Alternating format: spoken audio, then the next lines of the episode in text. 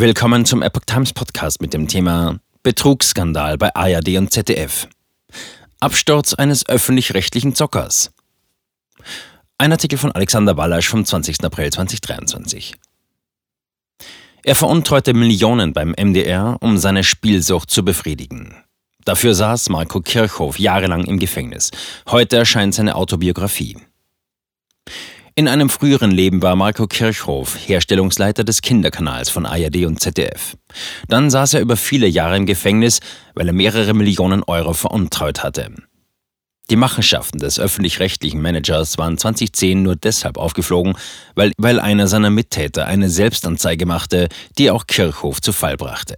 Die erste Nacht im Gefängnis, so erzählt Kirchhoff jetzt gegenüber Epoch Times, bescherte ihm auch seine erste spielfreie Nacht seit Jahren. Er musste, so sagt er, nicht darüber nachdenken, wie ich nun wieder an Kohle komme, um weiterzocken zu können. Die Berliner Zeitung schreibt vorab über Wo ist das Geld nur geblieben? Das Buch ist spannend, der Autor sympathisch, man wünscht ihm beim Lesen Vernunft für den Ausstieg. Und die Zeit fragt heute, warum wurde einer, der beruflich so viel erreicht hatte, zum Betrüger? Heute veröffentlicht Marco Kirchhoff seine Autobiografie. Mit dem Autor sprach Alexander Wallasch. Wallasch, was erwartet Ihre Gäste auf Ihrer Lebensreise? Warum sollte jemand da hinkommen und Ihnen zuhören? Kirchhoff. Es gibt eine Buchpremiere mit dem Titel Wo ist das Geld nur geblieben? Mein Doppelleben mit der Spielsucht, was ich zusammen mit Petra Schwarz geschrieben habe und welches in der Eulenspiegel Verlagsgruppe erscheint. Unser Buch erzählt meine Biografie, eine Spielkarriere, es ist aber auch eine Ost-West-Geschichte. Ich bin in Ostdeutschland sozialisiert worden und im Westen gefallen. Ich habe meinen Traumjob gehabt und habe ihn aufgrund einer Suchterkrankung verspielt, nämlich die Spielsucht. Und die habe ich kombiniert mit einem Millionenbetrug, in dem ich die Möglichkeit hatte, im öffentlich-rechtlichen System als Herstellungsleiter des Kinderkanals von ARD und ZDF mir Millionen Euro illegal zu verschaffen, damit ich meine Spielsucht bedienen konnte. Und deshalb ist es auch ein Blick in ein öffentlich-rechtliches System, das auch Lücken hatte, die ich nutzen konnte. Das könnte spannend sein, einfach ein Stück weit mehr über dieses bewegte Leben zu erfahren. Wallasch. Wer grundsätzlich Probleme mit den Zwangsgebühren hat, könnte jetzt denken, die verdienen doch bei den öffentlich-rechtlichen unverhältnismäßige Gehälter. Warum zockt Herr Kirchhoff nicht mit dem vielen Geld, was er dort verdient hat? Warum muss er ihr noch etwas dazu klauen? Kirchhoff, das stimmt. Und um auf meinen Verdienst einmal den Blick zu werfen, ich war nicht außer Tarif bezahlt. Also ich hatte keine 15, 20 oder 30.000 Euro wie Hauptabteilungsleiter, Direktoren oder Intendanten. Ich war innerhalb des Tarifs bezahlt und dennoch, wenn man es ganz realistisch und nüchtern sieht, ich hatte ein Nettogehalt von 6.000 Euro, was eine Menge Geld ist und wo man wirklich gut davon leben kann. Aber ich hatte mich in eine Situation hineinmanövriert, wo ich ohne Limit spielen, auf großem Fuß leben und ein High Roller sein wollte.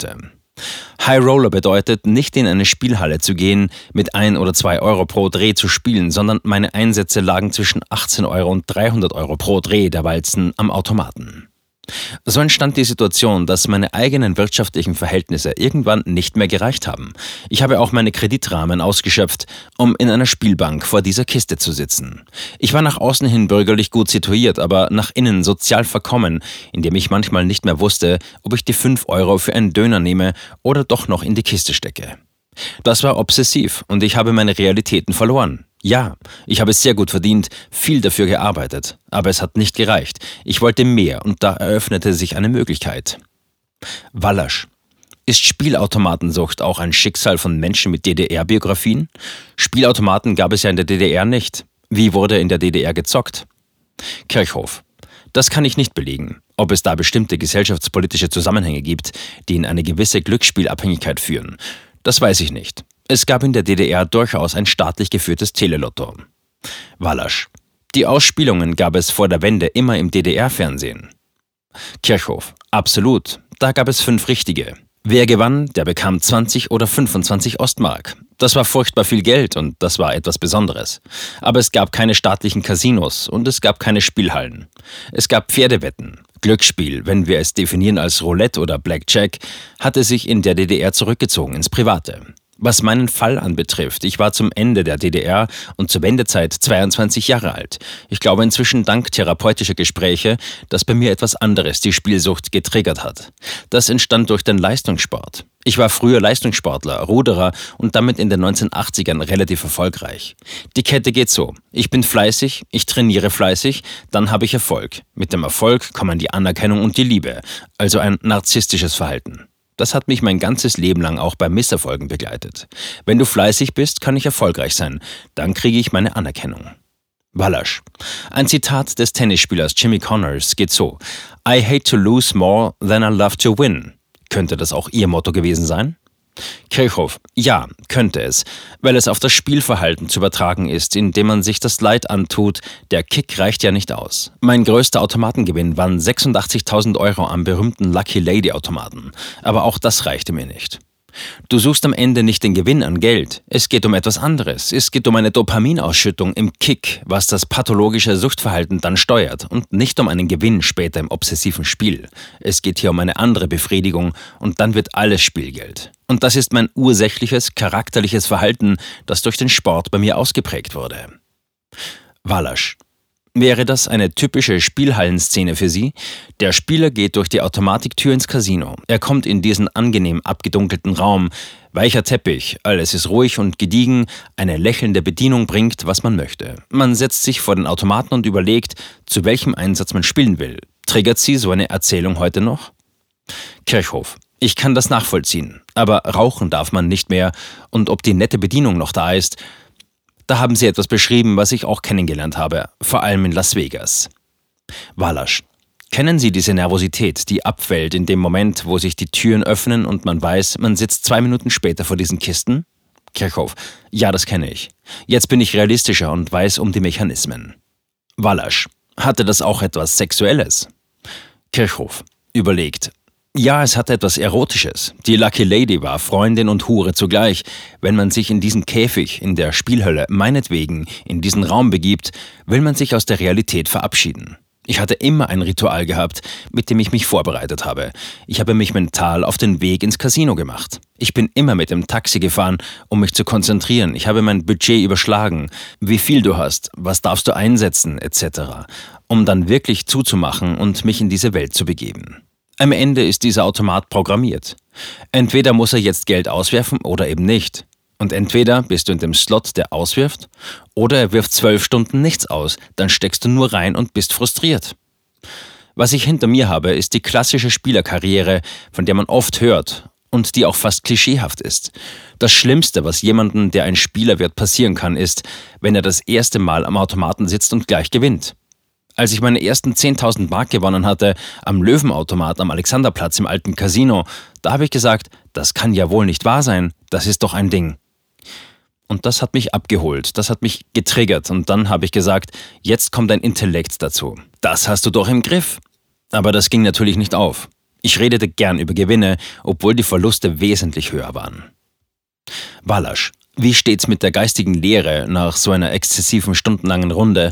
Ist das nicht auch ein Verlust an Lebenszeit, ein Diebstahl an verpassten Lebenserinnerungen? Krechhoff. Es ist vor allen Dingen ein Verlust an Lebenszeit. Meine Spielzeiten waren 11 Uhr vormittags bis 3 Uhr nachts. Ich saß also 15 Stunden vor den Automaten.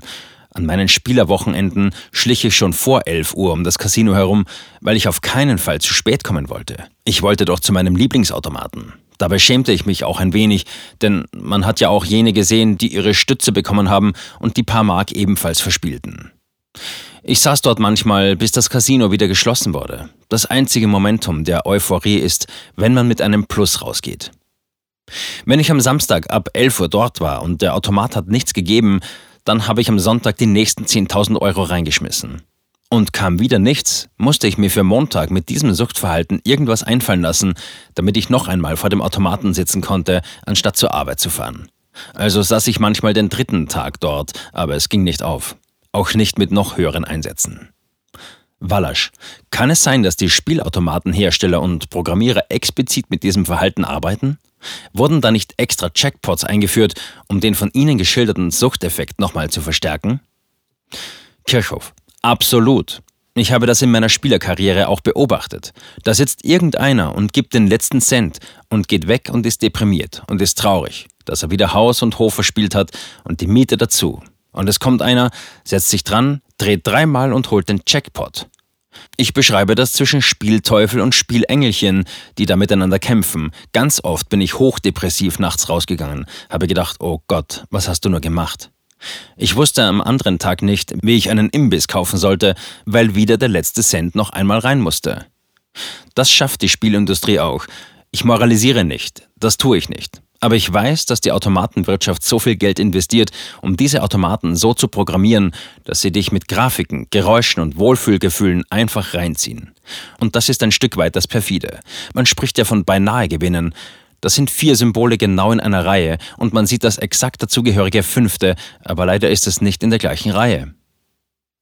Wallasch, nochmal zurück zu Ihrer Arbeit für ZDF und ARD. Was war Ihr größter Erfolg für den Kinderkanal Kika? Kirchhoff. Ich war als Herstellungsleiter immer derjenige, der für die betriebswirtschaftlichen Aspekte, für die ökonomischen Fragen zuständig war. Ein Erfolg, den wir gemeinsam mit den Programmmachern geschafft haben, der heute noch da ist, war Bernd das Brot. Wallasch hatte ihre hohe Haftstrafe von über sechs Jahren auch etwas damit zu tun, dass sie ausgerechnet einem Kinderkanal, also im übertragenen Sinne den Kindern, Geld in Millionenhöhe weggenommen haben? Kirchhoff. Sicher, das ist ein moralischer Aspekt in dem Sinne, dass da jemand Gebührengelder des Kinderkanals veruntreut hat. Bei der Urteilsfindung spielte das aber eher keine entscheidende Rolle. Dort war eher mein Eindruck, dass hier ein Exempel statuiert werden sollte. Das spielte nochmal eine besondere Rolle in Thüringen und im Sendebereich des Mitteldeutschen Rundfunks. Warum? Weil man zeigen wollte, das ist der Einzelkriminelle, das System an sich ist aber sauber. Das ist im Prozess zum Ausdruck gebracht worden. Was ich nie gedacht hätte, dass zehn oder elf Jahre später die gesamte Geschäftsführung des RBB zurücktreten musste, weil sie sich selbst bedient hat. Wallasch, das wäre meine nächste Frage gewesen. Waren diese Skandale rund um die massive Selbstbedienung von Intendantin Patricia Schlesinger für Sie eine gewisse Genugtuung? Kirchhoff. Nein, überhaupt nicht. Das zeigt die Schwächen des Systems, die nie abgestellt wurden. Frau Schlesinger hat nicht Millionen veruntreut, sondern es geht um ihre Selbstbedienung. Was man heute liest, ist ja, dass sie niemandem gegenüber rechenschaftspflichtig war, dass sie eine Kreditkarte ohne Limit hatte, dass sie Boni verteilt hat, wie sie wollte. In einem Wort, dass sie ein Fürstentum geführt hat. Schlesingers RBB war ein Sender, der immer die Gebührenhilfe der anderen ARD-Sender gebraucht hat. Wallasch. Wie lange waren Sie in Haft? Kirchhoff. Die Gesamtverurteilung war sechs Jahre und drei Monate. Als Ersatzstraftäter hatte ich zwei Drittel der Strafe abzusitzen, das waren dann vier Jahre und zwei Monate.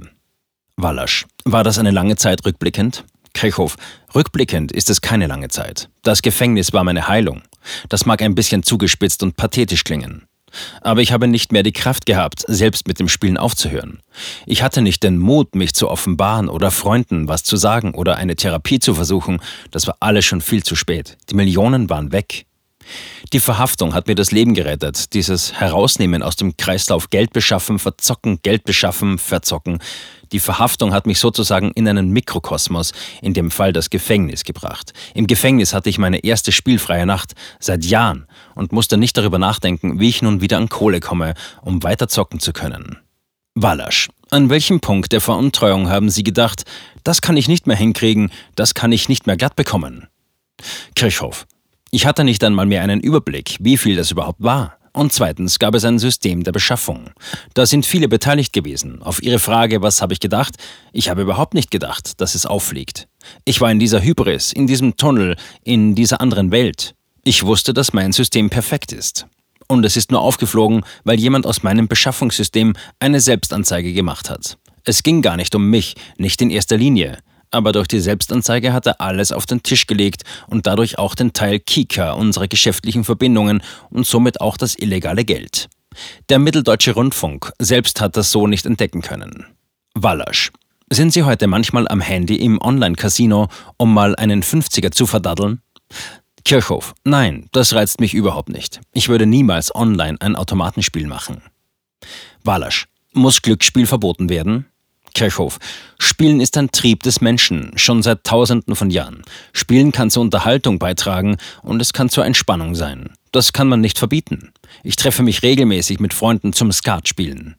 Da schreiben wir Zahlen auf und freuen uns am Ende. Ich habe inzwischen wieder gelernt, mir Limits zu setzen. Wallasch. Ist das nicht auch ein Verlust an Intensität? Oder ist vielleicht sogar das Älterwerden an sich ein Verlust an Intensität? Kirchhoff.